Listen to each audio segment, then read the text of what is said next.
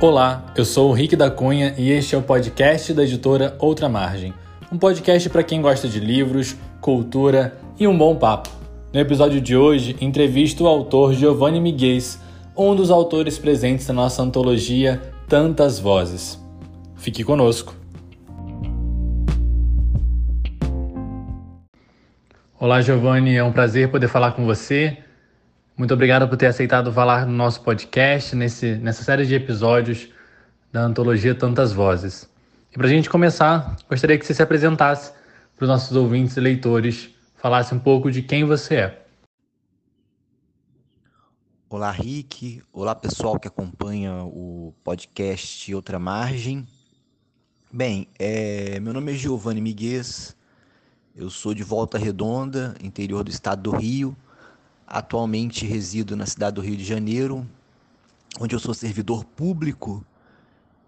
E por circunstâncias existenciais a, acabei me tornando poeta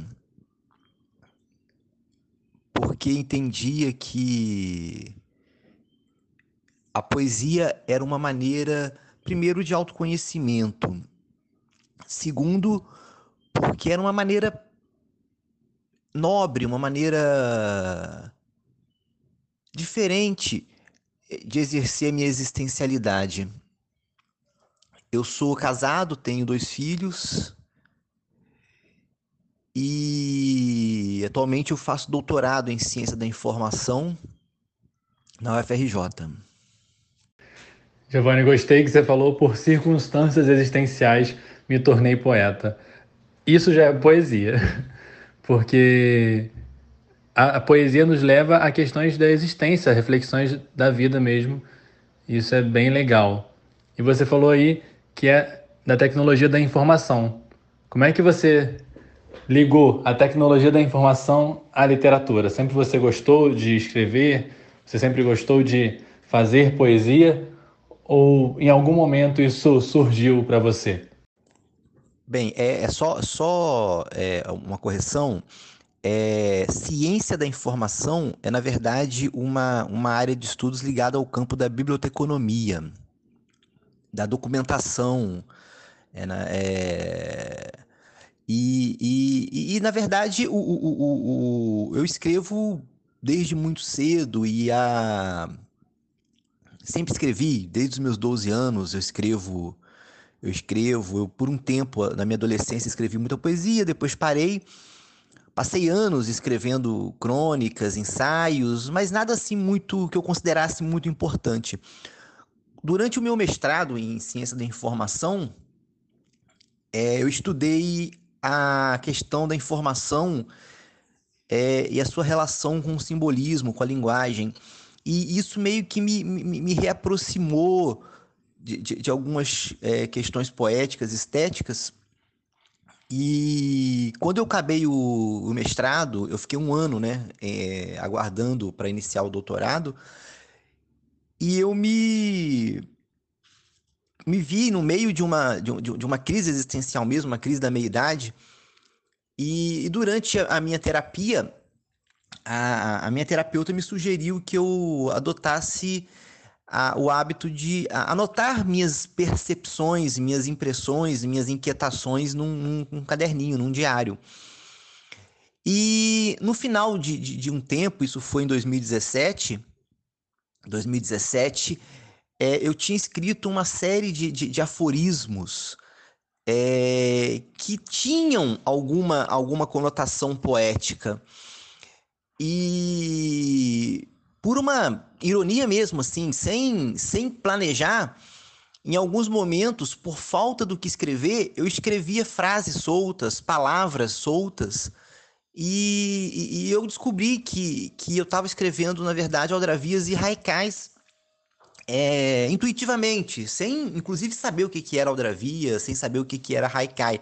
Eu, eu, eu fui pesquisar e conhecer esse, esse, esses gêneros poéticos é, é posteriormente em 2018.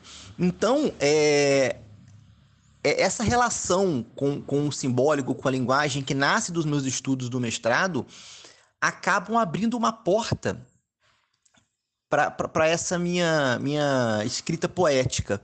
Mas era uma escrita que já acontecia, ela já existia. Eu a minha vida inteira sempre escrevi, sempre mantive, é, é, ainda que indisciplinadamente, o hábito de, de, de registrar minhas percepções, minhas inquietações é, em blogs, em, em, redes sociais, e algumas coisas íntimas em, em, forma de diário. Mas é por isso que eu falo que são circunstâncias existenciais. Se não fosse a, a crise existencial, um processo é, de depressão que, eu, que, eu, que, que em 2017 eu acabei me vendo envolvido, eu talvez não tivesse é, me redescoberto como poeta. Giovanni, que, que relato interessante. E aí a gente descobre as várias funções da literatura, do, do próprio escrever, né, da própria escrita, né, possui várias funções. E aí uma delas foi a sua terapia e, a, e o momento de, de reflexão. E que legal também que você escreve Haikai. Haikai é tão legal, é tão sensacional. Quando eu vou dar aula para meus alunos, eles adoram jaicais, então realmente é, uma, é um gênero muito interessante. Mas falando de, desses temas, do que você escrevia, né, quais são os temas que as suas poesias abordam? São temas gerais? Você escreve quando, quando te inspira você escreve por necessidade? Conta pra gente. Bem, é... eu, eu escrevo o tempo todo, né? Eu, eu acordo com com vontade de escrever e durmo com vontade de escrever. Para você ter uma ideia, eu comecei a escrever poesia sistematicamente, de fato, em 2018. Quando eu, eu, eu, eu redescubro essa minha esse meu lugar né, de, de, de, de poesia, de, de poeta, de, de, de escritor de, de poesia, é na verdade em 2018.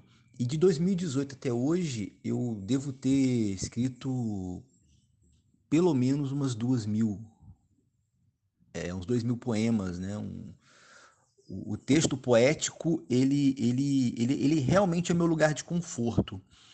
Eu tenho aproximadamente 200 haikais, 200 aldravias e, e centenas de, de, de poemas curtos que, que eu escrevo sistematicamente, pelo menos é, um ou dois poemas por dia, é, com um dia muito produtivo. Por exemplo, ontem, ontem eu escrevi seis poemas é, à noite, deitado na rede, com o celular na mão. Então, e, e é uma escrita muito assim, muito é, intuitiva. Eu não sento pensando, eu vou escrever sobre tal coisa. Não, eu, eu, eu sento e deixo o fluxo de pensamento que chega se materializar em registro escrito. É uma coisa bem, bem orgânica, bem meditativa mesmo. Olha, é uma produção intensa mesmo, hein?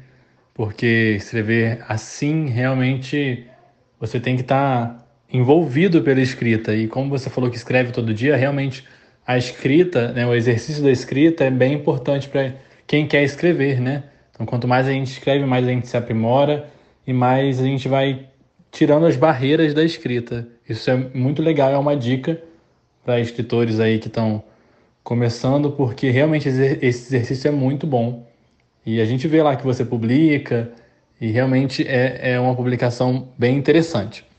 Agora, eu sei que você publica no Instagram, e há livros, conta para os nossos ouvintes sobre as suas publicações, né? onde eles podem te encontrar e onde estão os, os seus livros também. Bem, é, é, eu começo, né? A, eu começo a, a, a, publicar minhas poesias no Instagram.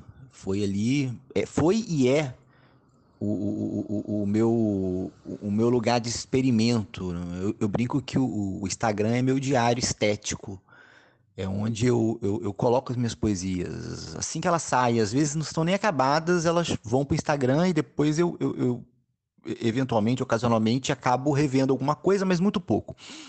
O, os livros, eu, eu publico inicialmente as histórias, que é essa minha experiência. Quase Histórias é um livro que transita, ele nasce com aforismos, ele começa com aforismos filosóficos, existenciais e migra para a escrita poética através de haikais e, e aldravias. Quase Histórias foi um livro que eu relutei muito. Foi o primeiro livro que eu publiquei, mas é, eu relutei para publicar. Não era minha intenção publicar Quase Histórias, mas eu acabei publicando. Ele estava finalizado e, e, por insistência de alguns amigos e uma amiga especial lá de Volta Redonda, eu acabei submetendo ele à, à publicação. Esse livro, inclusive, agora, poucos dias, acabou de ser esgotado nos meus exemplares. É uma publicação do final de 2019. Toda a minha produção poética de 2019 é, eu organizei num livro chamado Animal Poético, que está é, disponível agora, foi lançado agora em 2020 pela editora Multifoco. E, e Animal Poético é o, a materialização desse meu diário estético, porque ele tem toda a minha produção poética de 2019. Em 2020, logo no início da pandemia, eu, eu, lancei com um poeta de rua de São Paulo, Ricardo Garcia, o poeta da Paulista, um livro chamado Da Ilha da Poesia, que é um, um diálogo poético com um poeta é, que me despertou muita, muita curiosidade e houve assim uma, uma, um, uma relação mesmo entre as, entre as nossas poesias e até, de certa maneira, é, pelas nossas perspectivas existenciais. E aí eu fiz uma proposta para ele logo no início da pandemia, a gente organizou algumas poesias minhas, eu mandei para ele e ele me deu respostas é, poéticas e a gente publicou é da Ilha da Poesia, que é o meu terceiro livro e o primeiro dele, que é um diálogo poético mesmo entre dois poetas da Ilha da Poesia que foi lançado pela Céline Trovoar. E agora, esse mês agora, é, de setembro, eu lancei o Um Poema por Dia para Viventes e Sobre, também pela Celine Trovoar, que é o meu livro mais planejado, meu livro mais é, organizado, que é um livro também escrito durante os primeiros 100 dias da pandemia, onde eu, eu escrevo é, basicamente é um poema por dia. Então esse esse livro, um poema por dia, que apesar de ter a versão impressa e poder ser adquirida a versão impressa, ele está disponível é, para ser baixado gratuitamente no meu site, humaniste.blog. É, um poema por dia é um. Ele segue a sequência né, de, de, uma, de um diário estético. São poesias que vão nascendo, vão surgindo e eu vou organizando elas é, meio que cronologicamente, na medida em que elas vão surgindo. E, e no mais, a, a minha poesia ela tá toda disponível no Instagram. Então, os livros, na verdade, são apenas finalizações de um fluxo de pensamento que nasce e, e se constrói a partir do Instagram. O leitor pode encontrar, então, a sua vasta obra de várias formas diferentes. Muito legal também esse livro do diálogo de você com outro poeta. Bem interessante né, essa proposta, uma proposta diferente e que traz também esse, esse diálogo entre poetas, essa, essa conversa e essa conversa poética, né? Muito, muito bom. E vale a pena também seguir o Giovanni no Instagram. Depois o Giovanni podia só falar o Instagram dele para ver essas poesias acontecendo dia a dia, porque ele publica diariamente as poesias. Você falou anteriormente que você começou a escrever mesmo, né, voltou a escrever em 2018.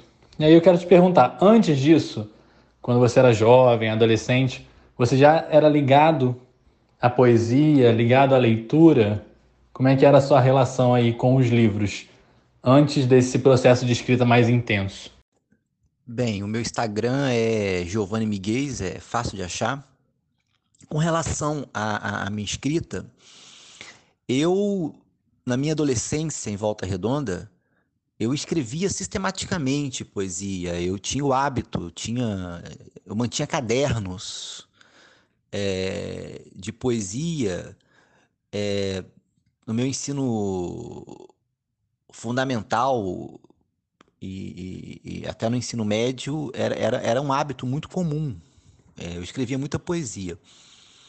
Aí, com, por volta dos meus 18, 19 anos, eu parei de escrever poesia. Eu, eu tive uma decepção de adolescente, achei que não valia a pena mais escrever poesia, mas eu segui escrevendo. Eu mantive blog, eu mantive revista, eu tive uma revista é, lá em Volta Redonda chamada Médio Paraíba, tive um blog e eu escrevia todos os dias. Fora isso, eu tinha arquivos. É, uma vez eu, eu, eu fiz uma, uma, um inventário do, das coisas que eu tinha escrito antes de 2018 e eram mais ou menos 4 mil páginas.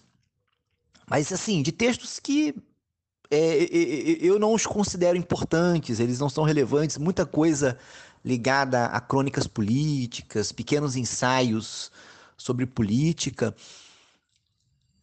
Ah, com relação aos livros, né? Eu, eu sou um leitor é, muito indisciplinado, mas muito compulsivo.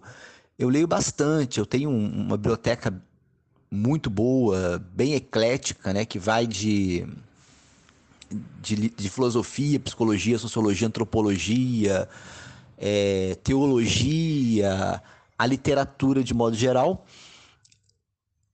É, hoje leio um pouco menos por causa da, da, da, dos filhos, da, dinâmica de trabalho, mas lia bastante. Leio bastante ainda, mas lia muito mais. E essa relação com a leitura é inevitavelmente uma porta de entrada para a escrita, né? Você quando lê muito, você inevitavelmente acaba sentindo a necessidade de escrever. Eu ainda escrevo é, contos, ensaios, crônicas, mas coisas muito íntimas, muito pessoais e são coisas que eu não publico. É, eu me sinto confortável publicando a poesia. Então, a minha escrita poética que foi redescoberta em 2018, porque a, meu hábito de escrever ele é constante e, e vem desde a minha adolescência. Muito legal, Giovanni. E assim, você falou que são escritas essas antigas que não têm né, tanta relevância mais hoje, mas foram essas escritas também que construíram né, a sua escrita de hoje.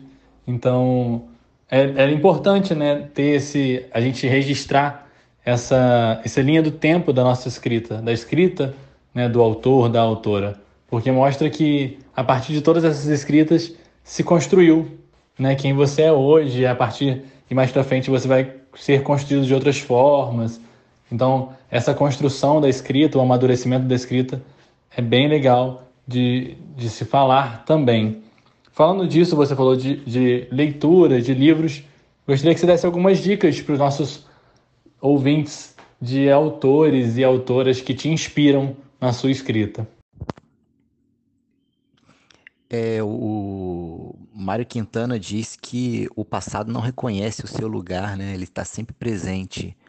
E, e, e, talvez seja isso. A minha, a minha leitura, a minha escrita do passado, ela está sempre presente no meu, no meu presente, né? No, no, meu, no, meu, no meu momento presente. É, e por falar em Quintana, é, não, não há nenhuma dúvida de que Quintana e Manuel de Barros sejam os meus poetas mais significativos em termos de admiração. É, por razões distintas, né? É, o, o, o, Manuel de Barros é para mim o, o poeta é, mais poético dos poetas, porque ele, ele tem um poder de ressignificar palavras que é fantástico. E o Quintana é, é o Quintana. O Quintana é o poeta que, que diz: ó, esquece todos os poemas que fizeste, cada poema é, é, é o primeiro. E e que reconhece né, o poema como esse objeto súbito, né, que, que existe porque os outros objetos já existiam. É, é inegável é, assim, a admiração que eu tenho por esses, esses dois poetas. Mas eu me sinto mais influenciado pela geração do mimeógrafo, né? pela geração marginal, Ana Cristina César, pelo Chacal, Torquato Neto, Cacaso, o Ali Salomão, que são poetas que me despertam muita curiosidade, muita inquietação pela maneira como, como se relacionam com a poesia e pelo que representam né? na, na, na década de 70. Eu sempre brinco que é, nós estamos vivendo, vivendo, vivendo no momento um fenômeno muito parecido com o da geração mimeógrafo, né, com os marginais, que é a geração do Instagram. É, quando você é, olha o que está acontecendo poeticamente no Instagram, você vê ali um movimento neomarginal, um movimento que acontece à margem do mercado editorial, um movimento que pulsa poesia, pulsa é, descoberta, um movimento que está acontecendo e ele acontece à margem, né? É um é neomarginalismo poético que acontece ali dentro do, do da, da, daquele ambiente, daquela ágora é, poética. Então é, é, é, é importante a influência dos marginais na, na minha maneira de, de, de, de, me relacionar com a poesia. E nessa nova geração, nessa geração que na verdade não é nova, né? tem muita gente ali que está fazendo poesia há pelo menos duas décadas, há poetas que me inspiram muito, como Henrique Pitt, Vitor Miranda, é... principalmente, sobretudo, a, a poeta mineira que vive em Esmeraldas, que é a Mel Renault, autora de Patuá e Flor de Sal, que é hoje a poeta que mais me, me inspira e, e que eu mais admiro dos contemporâneos. Mas eu tenho é, uma relação de leitura muito é, de muita admiração, por exemplo, com Carlos Nejar. Amo Carlos Nejar. Acho que dos poetas contemporâneos, dos poetas vivos, é o que mais compreendeu e escreveu sobre a condição humana. São esses os poetas assim que eu tenho eu tenho me relacionado e, e de alguma maneira me inspiram ou, ou me servem como referência. Tá aí uma boa lista de poetas para a gente poder conhecer, aprofundar ainda mais. Realmente há muitos poetas, Mário Quintana, sensacional, a geração do mimeógrafo foi muito importante. E essa geração que está no Instagram agora, que está produzindo no Instagram e divulgando no Instagram, tem grande função, né? não só de divulgar a literatura por uma mídia social, mas também de criar novas ferramentas para divulgação e criação literária. Né? Então a gente vê a questão da imagem sempre ligada ao texto. Então, a questão artística, a composição artística com a palavra e o, e o não verbal é muito importante. Então, realmente é preciso lembrar das pessoas que publicam no Instagram e é uma plataforma também de, de é uma plataforma de conhecimento, né, para que o público conheça, para que o público descubra, né? Então, várias, vários autores desse momento migraram depois para o livro, foram descoberto, descobertos por editoras ou publicaram livros de forma independente. É, muitos se tornaram populares pela geração de jovens, pelo tipo de escrita, pela escrita concisa, mas muito poética. Realmente, eu, eu sou um apaixonado por essas publicações no Instagram, porque trazem sempre uma dose de poesia para o nosso dia a dia. A partir disso, eu quero te perguntar: qual foi a sua inspiração, a motivação para você escrever a sua poesia Mariposa, que está na nossa antologia Tantas Vozes? E com isso, Giovanni, eu quero pedir que você recite um trechinho dela, para que nossos ouvintes possam aí apreciar e até sentir vontade de ler mais na nossa antologia. Mariposa é um poema ao acaso. É uma poesia que se impõe. É, foi interessante como ela nasceu, porque eu sentei no computador é, motivado por alguma inquietação, alguma angústia, algum, alguma sensação triste que me veio e eu decidi registrar.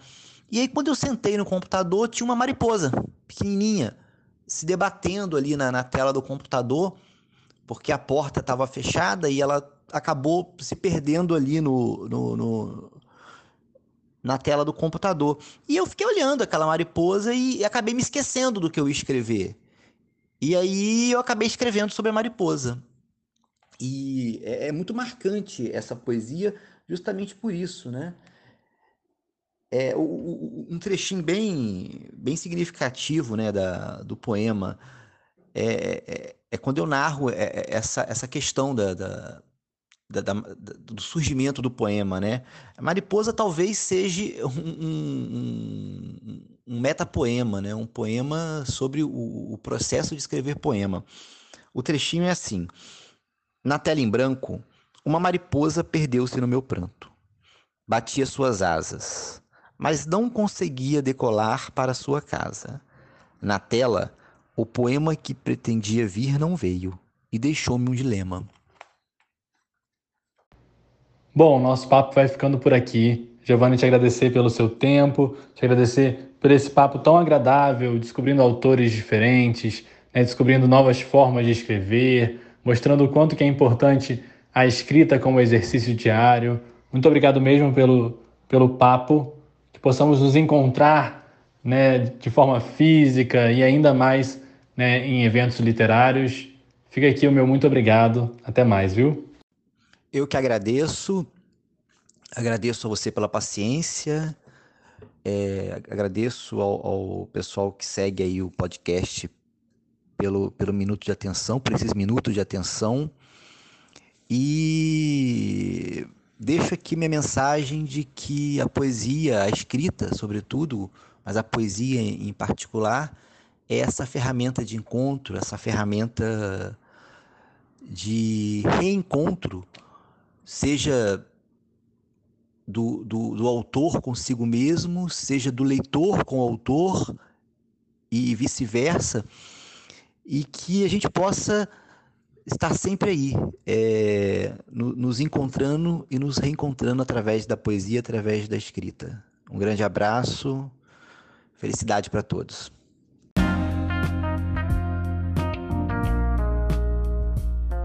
E fica por aqui mais um episódio do podcast da editora Outra Margem. Nessa temporada estamos entrevistando os autores e autoras da nossa antologia Tantas Vozes. Para nos conhecer mais, Acompanhe-nos nas nossas mídias sociais, no Instagram, no Facebook, Editor Outra Margem, ou pelo site www.editoroutramargem.com.br. Até mais!